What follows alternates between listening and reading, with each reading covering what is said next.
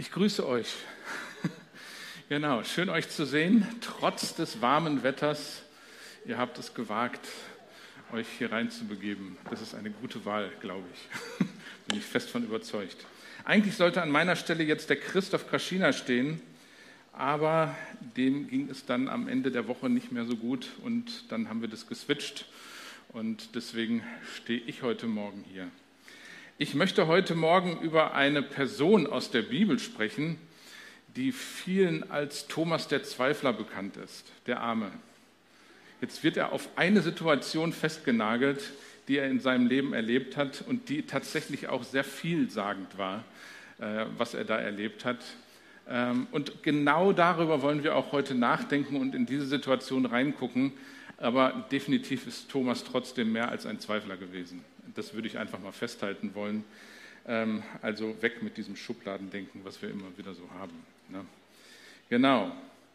Ja, Thomas ist letzten Endes jemand gewesen, der Fragen hatte, der Zweifel hatte, aber der sich dann auch irgendwann in einer tiefen Enttäuschung wiedergefunden hat. Und das ist so der Gedanke, mit dem ich einsteigen will. Ich glaube, dass wir als Menschen immer wieder uns in Situationen wiederfinden, wo wir enttäuscht werden, aus unterschiedlichsten Gründen. Ja? Das kann uns am Arbeitsplatz passieren, wo wir Erwartungen an Kollegen, an Mitarbeiter, vielleicht an Kunden, je nachdem, wo wir sind, oder wo wir ähm, Erwartungen auch an einen Chef haben, Erwartungen, die enttäuscht werden. Und da rede ich gar nicht darüber, ob diese Erwartungen jetzt realistisch waren oder ob sie unrealistisch waren. Fakt ist, am Ende erleben wir Enttäuschung als Menschen. Wir erleben Enttäuschung in Familie. Ja, gerade da, wo unsere engsten Beziehungen sind, das behaupte ich jetzt mal, dass die in der Familie sind, ähm, genau da ist die Gefahr am größten, dass wir auch Enttäuschung erleben. Das ist so. Da, wo man sich aus dem Weg geht, braucht man keine Enttäuschung erleben. Da vermeidet man ja alles, um Enttäuschung zu erleben. Aber da, wo Menschen gerade eng zusammen sind, kann das auch schon mal eher passieren. Wir haben manchmal Erwartungen an das Leben, ähm, Erwartungen über unsere Entwicklung, Sachen, Träume, die wir haben, Visionen, die sich so nicht immer erfüllen und sind enttäuscht darüber, dass sich Dinge nicht erfüllt haben. Und letzten Endes gibt es auch Enttäuschung im Gemeindeleben. Ja, wir befinden uns auch gerade als Gemeinde in einer Phase, wo sich Verschiedenes verändert und äh, unterwegs ist, Veränderung in der Leiterschaft, im pastoralen Bereich. Eine dieser Veränderungen haben wir auch gerade wahrgenommen. Aber wir haben in dieser Woche auch eine MGV gehabt, wo Entscheidungen getroffen worden sind durch eine äh, MGV-Abstimmung, wo auch Enttäuschungen zurückgeblieben sind. Das vermute ich einfach mal. Ja, wo Fragen, wo Zweifel zurückgeblieben sind. Unterschiedlichste Gedanken dazu. Und die Frage ist, wie gehen wir damit um? Mit diesen Enttäuschungen, die wir in den unterschiedlichsten Bereichen unseres Lebens erleben können. Ja? Mit den Fragen und Zweifeln, die uns da manchmal umtreiben, wo wir nicht genau wissen, okay, wie gehen wir damit jetzt mit um? Kopf in den Sand stecken, mit dem Kopf durch die Wand vielleicht rennen oder wie sonst können wir damit umgehen? Und die spannende Frage ist eigentlich, wie geht Gott damit um? Und die Geschichte, die wir jetzt gleich lesen oder die wir Stück für Stück, Vers für Vers lesen werden, die erzählt uns eigentlich viel mehr über Gott als über Thomas. Ja? Weil Gott hier der oder weil Jesus hier der wirklich Handelnde ist. Und wenn ich jetzt darüber sprechen möchte, dann möchte ich uns dazu einladen, wahrzunehmen, dass Gott deswegen Enttäuschung in unserem Leben zulässt, weil er ein noch viel größeres Bild hat. Wir als Menschen sind echt beschränkt. Und das meine ich jetzt nicht irgendwie, wir sind irgendwie komisch beschränkt oder so. Nein, wir sind einfach in unserem Denken, in unserer Wahrnehmung, in unserer Kraft und Macht und Kompetenz. Wir sind beschränkt. Aber Gott weiß alles, Gott kann alles, Gott hält alles in seiner Hand. Und Gott ist derjenige, der am Ende alles zu, irgendwie zum Besten führt. Wenn wir mittendrin sind, dann verstehen wir nicht, wie das passieren soll, wo da das gute Ende sein soll. Das, das sehen wir oft nicht. Aber so ist Gott. Und auch in dieser Geschichte zeigt sich Gott als jemand, der Enttäuschung zulässt bei einem Thomas, um uns den Blick, um unseren Blick auf das zu, äh, zu wenden und, und, und äh, auch zu lotsen, worum es wirklich geht, weil Gott ein größeres Bild hat. Er will uns in eine tiefere Offenbarung, in eine tiefere Beziehung mit Gott hineinführen, mit sich selbst. Und an der Stelle fange ich mal mit dem Vers 24 an. Vor diesem Vers lesen wir, dass Jesus schon den anderen Jüngern begegnet ist. Ja? Äh, zu diesem Zeitpunkt waren es zehn andere Jünger. Der Judas war nicht mehr dabei. Und den anderen zehn ist er offensichtlich schon begegnet. Das erzählen die paar Verse vorher. Aber Thomas war nicht dabei. Und dann lesen wir hier, als Jesus kam, war Thomas, genannt der Zwilling, einer aus dem Kreis der Zwölf, nicht dabei gewesen. Die anderen Jünger erzählten ihm, wir haben den Herrn gesehen. Mal so ganz ehrlich, kennt ihr das eventuell aus eurer eigenen Erfahrung? Äh, der beste Freund von euch oder sogar der Ehepartner geht zu einer tollen Konferenz oder einem Gottesdienst, kommt total gesegnet nach Hause und du hast dich mit irgendwelchen alltäglichen äh, Geschichten auseinandergesetzt oder vielleicht sogar richtig doofe Erfahrungen gemacht, reden wir mal Deutsch, ja, und dann kommt dein Partner, dein Freund, wer auch immer nach Hause und erzählt dir von der fettesten Begegnung, die er mit Gott gehabt hat auf dieser Konferenz. Tolle Sache. Nicht jeder ähm, schreit dann auch laut Halleluja, ja, ich freue mich echt für dich, weil man einfach denkt, warum war ich nicht dabei? Ja, wo war ich da?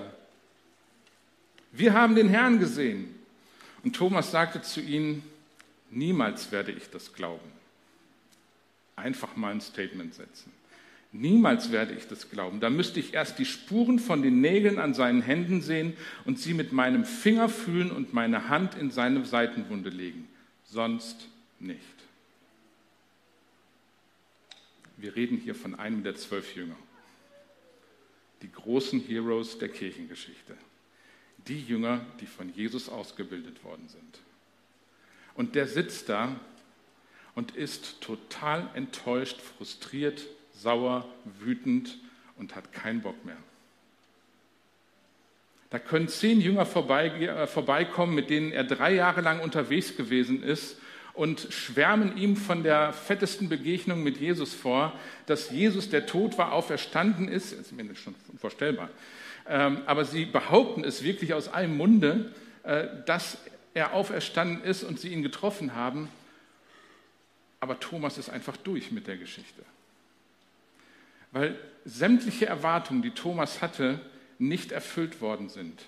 Wo der Messias, also Jesus, als ein politischer Herrscher, als ein König, als ein Leiter von Israel, von diesem Volk, dafür sorgen sollte, dass alle Verheißungen in Erfüllung gehen, die es im Alten Testament dazu zu finden gibt. Zu der Wiederherstellung des Volkes Israel frei von irgendeiner römischen Herrschaft. Thomas ist durch damit. Thomas ist am Ende. Thomas zweifelt sogar an dieser Begegnung, die die Jünger haben, vielleicht sogar an Jesus selbst. Das kommt hier nicht ganz raus. Ich weiß nicht, ob ihr solche Situationen auch kennt, wo man so tief frustriert ist, dass man auch zu solchen Aussagen kommt wie Thomas da. Ja? Aber das kam aus tiefstem Herzen, das kam richtig aus dem Bauch raus bei ihm. Ja? Äh, und die Worte meinte er total ehrlich. Und oftmals sind wir an so einem Punkt, weil wir einfach nicht das Bild sehen, was Gott sieht. Weil warum lässt Gott solche Situationen zu, die uns so enttäuscht haben, wenn es doch irgendwie anders ginge, wenn, wenn es irgendwie einen anderen Plan geben würde? Ja, ich muss zugeben, ich kenne das auch aus meinem Leben, manchmal führt uns Gott echt aus menschlicher Sicht Wege, die wir echt nicht nachvollziehen können, wo wir uns fragen, warum jetzt bitte? Da habe ich echte Fragen. Ja? Und ich kann nicht alle Fragen beantworten. Aber Fakt ist trotzdem, dass Gott uns durch alle Enttäuschungen hindurch, durch alle Fragen und Zweifel hindurch, die wir haben, er will uns in eine tiefere Beziehung zu ihm führen, uns näher an ihn, docken, an ihn andocken, damit wir nicht von unseren Umständen abhängig sind oder von irgendetwas anderem, sondern von ihm selbst. Von ihm selbst. Aber wir haben manchmal unser Konzept, wir haben unsere Schubladen, wie es zu funktionieren hat, wie es sein soll. Aber Gott lässt es manchmal bewusst zu, dass das aufgebrochen wird, damit er seine größeren und tieferen Gedanken in uns hineinlegen kann und das dann Gestalt annimmt in unserem Leben. Und dann lesen wir Vers 26, eine Woche später waren die Jünger wieder im Haus versammelt und Thomas war bei ihnen. Die Türen waren aber verschlossen. Jesus kam, trat in ihre Mitte und sagte, Friede sei mit euch. Jetzt sind sie wieder zusammen und Thomas ist dabei. Die Konferenz findet mit Thomas statt, diesmal nicht ohne. Aber diese Konferenz findet, oder dieser Gottesdienst, wie auch immer man es nennen will, dieses Treffen, diese Begegnung mit Jesus, findet auf eine Art und Weise statt, die wir nicht planen können, die aber eigentlich an jedem Sonntag genauso stattfindet, wenn wir uns als Gemeinde versammeln. Jesus betritt auf eine übernatürliche Art und Weise den Raum, nämlich durch, ich weiß nicht, ob er durch die verschlossene Tür gekommen ist oder durch die Mauer, er war einfach da. Ja? Äh, ich kann es euch nicht beschreiben, ich war ja nicht dabei. Aber er kommt in diesen Raum hinein, tritt in ihre Mitte und sagt, Frieden sei mit euch. Jesus sucht einfach den Kontakt mit seinen Jüngern. Ja, er weiß, dass er ihnen echt was zugemutet hat. Er weiß, dass das eine harte Nummer war, dass er selbst sein Leben hingegeben hat, aber um etwas viel Größeres dadurch zu erreichen. Er hat es ihnen vorher so oft erklärt, aber sie haben es nicht gecheckt. Es musste passieren, damit sie verstehen, warum er das getan hat. Damit sie verstehen, dass sein Tod notwendig war, damit das ewige Leben für alle erreichbar wird und zugänglich wird damit durch seine Auferstehung deutlich wird, die Macht der Sünde ist zerbrochen, die Hoffnungslosigkeit hat ein Ende. Jesus sucht uns. Jesus sucht Thomas. Ja, Jesus weiß, dass Thomas bei diesem ersten Treffen nicht dabei ist. Jesus weiß, was den Thomas umtreibt. Jesus sucht ihn. Jesus sucht uns, wenn wir enttäuscht, frustriert sind ich finde es ganz wichtig für uns, wenn wir sonst nichts aus dem Gottesdienst mitnehmen, aber dass wir wirklich für uns mitnehmen, Jesus weiß, dass wir enttäuscht sind, frustriert sind, warum auch immer, ob das mit Beruf, mit Familie, mit Gemeinde, was auch immer zusammenhängt, vielleicht über uns selbst. Jesus sucht uns. Er möchte uns begegnen. Er möchte uns in eine tiefere Erfahrung und Begegnung mit ihm hineinführen. Er möchte uns mehr von seinen Gedanken mitteilen.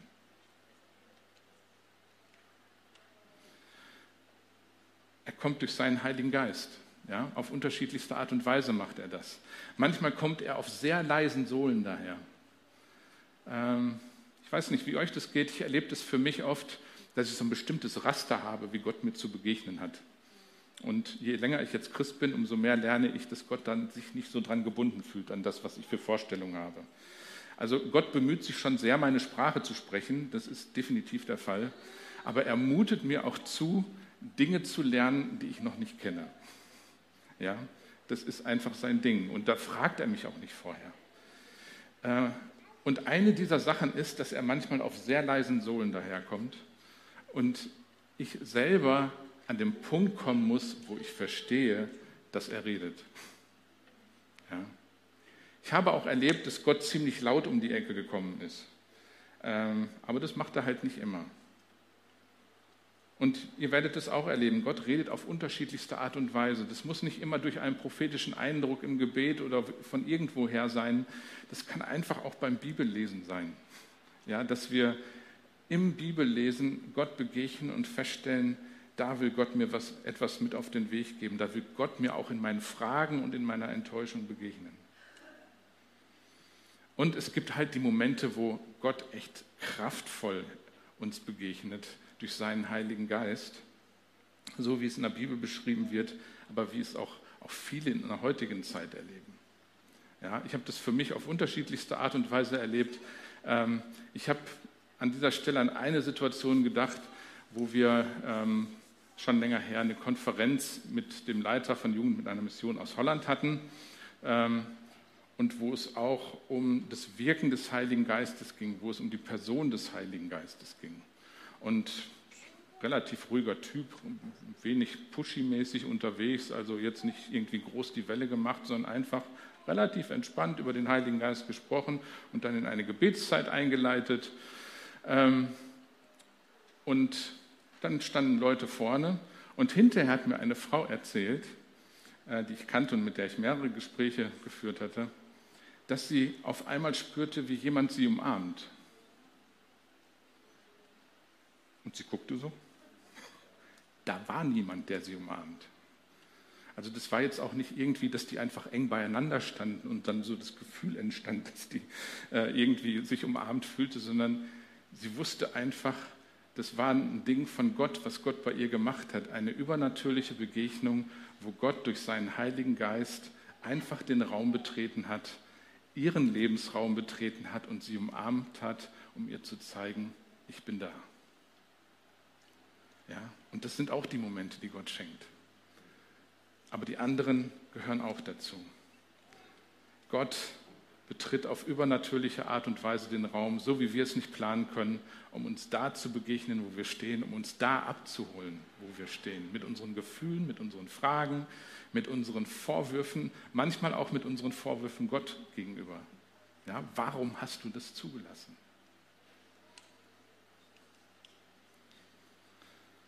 Und in Vers 27 lesen wir dann, dann wandte er sich an Thomas und sagte, leg deinen Finger hierher und sieh dir meine Hände an. Streck deine Hand aus und lege sie in meine Seitenwunde. Hör auf zu zweifeln und glaube. Ich lese das bewusst so vor, wie ich es vorlese, weil ich nicht glaube, dass Jesus vorwurfsvoll dem Thomas gegenübergetreten ist. Man kann das auch anders vorlesen, dann kriegt das einen ganz anderen Charakter. Ja, aber ich glaube, dass Jesus souverän genug war, dass er ihn nicht irgendwie befehlsmäßig ansprechen musste, sondern dass er ihn eigentlich dringend bittet, hör auf zu zweifeln und glaube.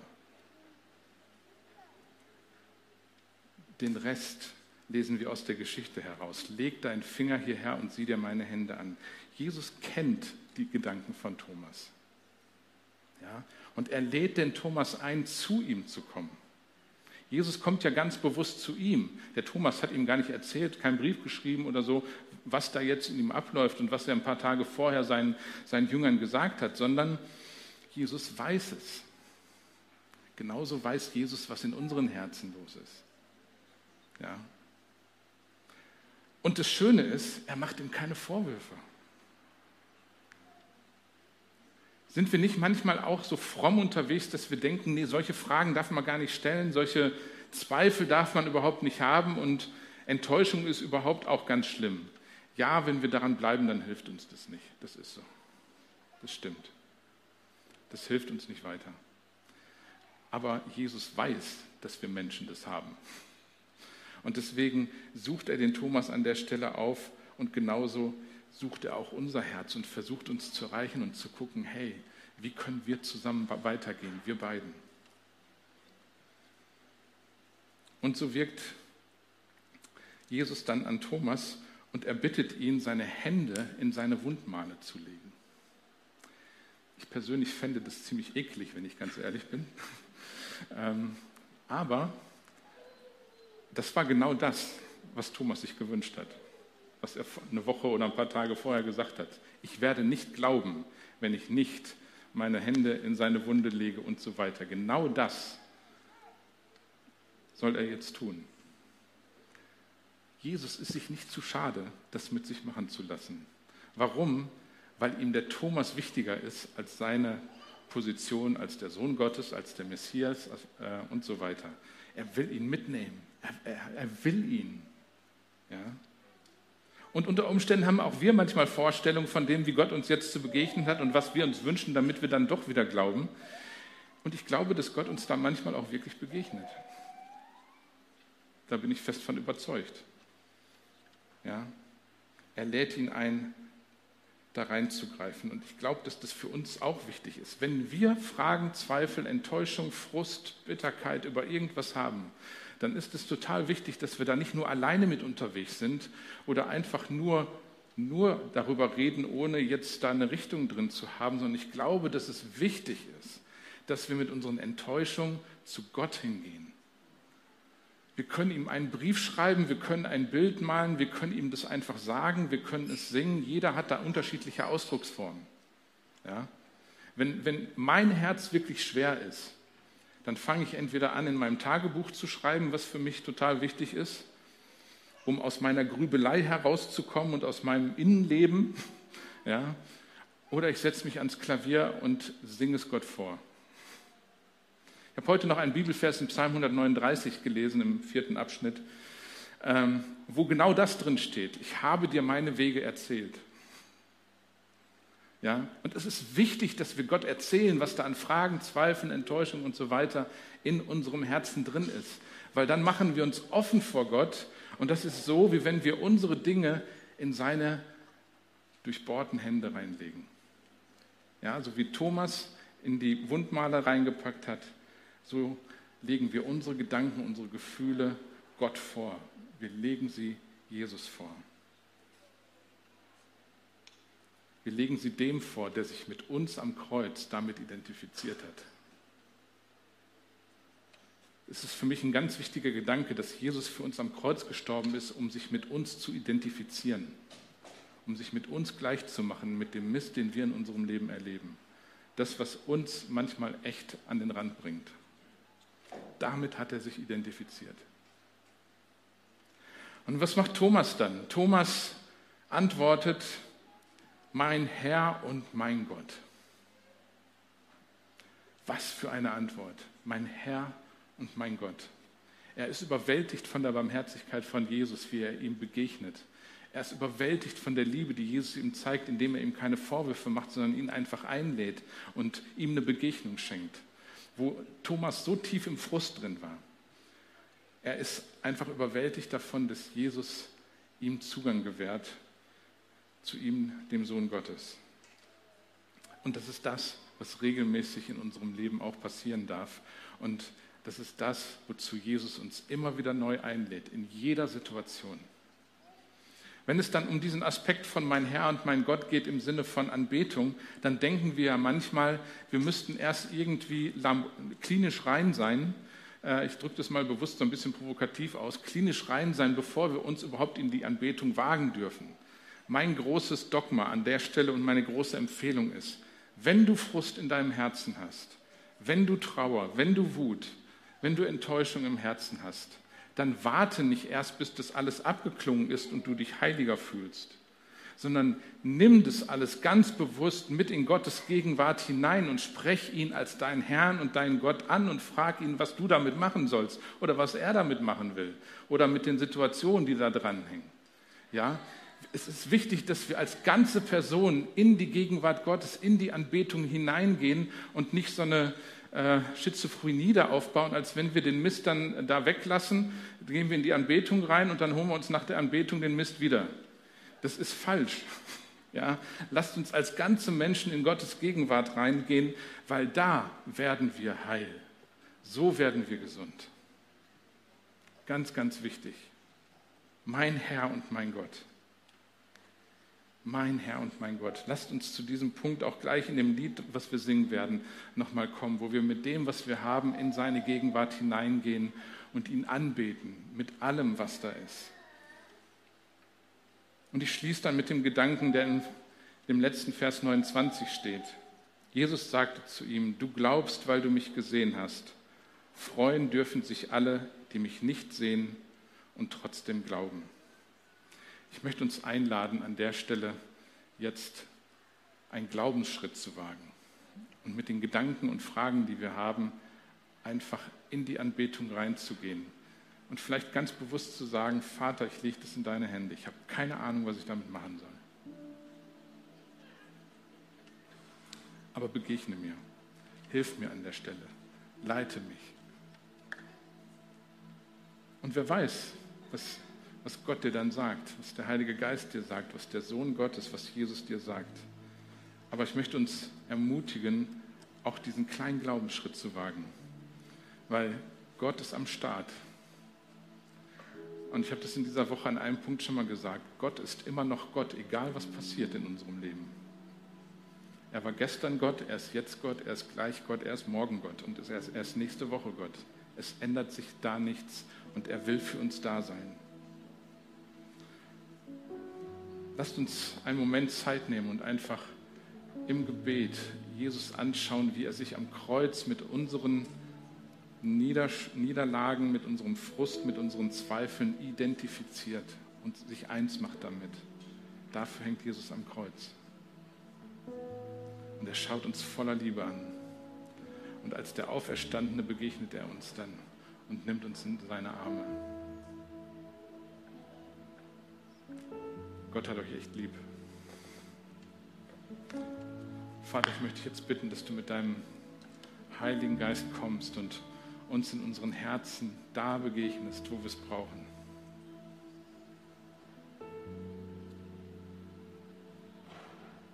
Danke für deine Sanftheit, aber auch für deine Stärke da drin.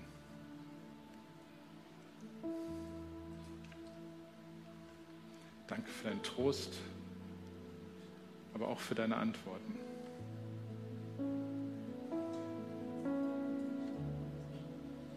Ja, Heiliger Geist, danke, dass du hier bist und jetzt Jesus groß machst in unseren Herzen.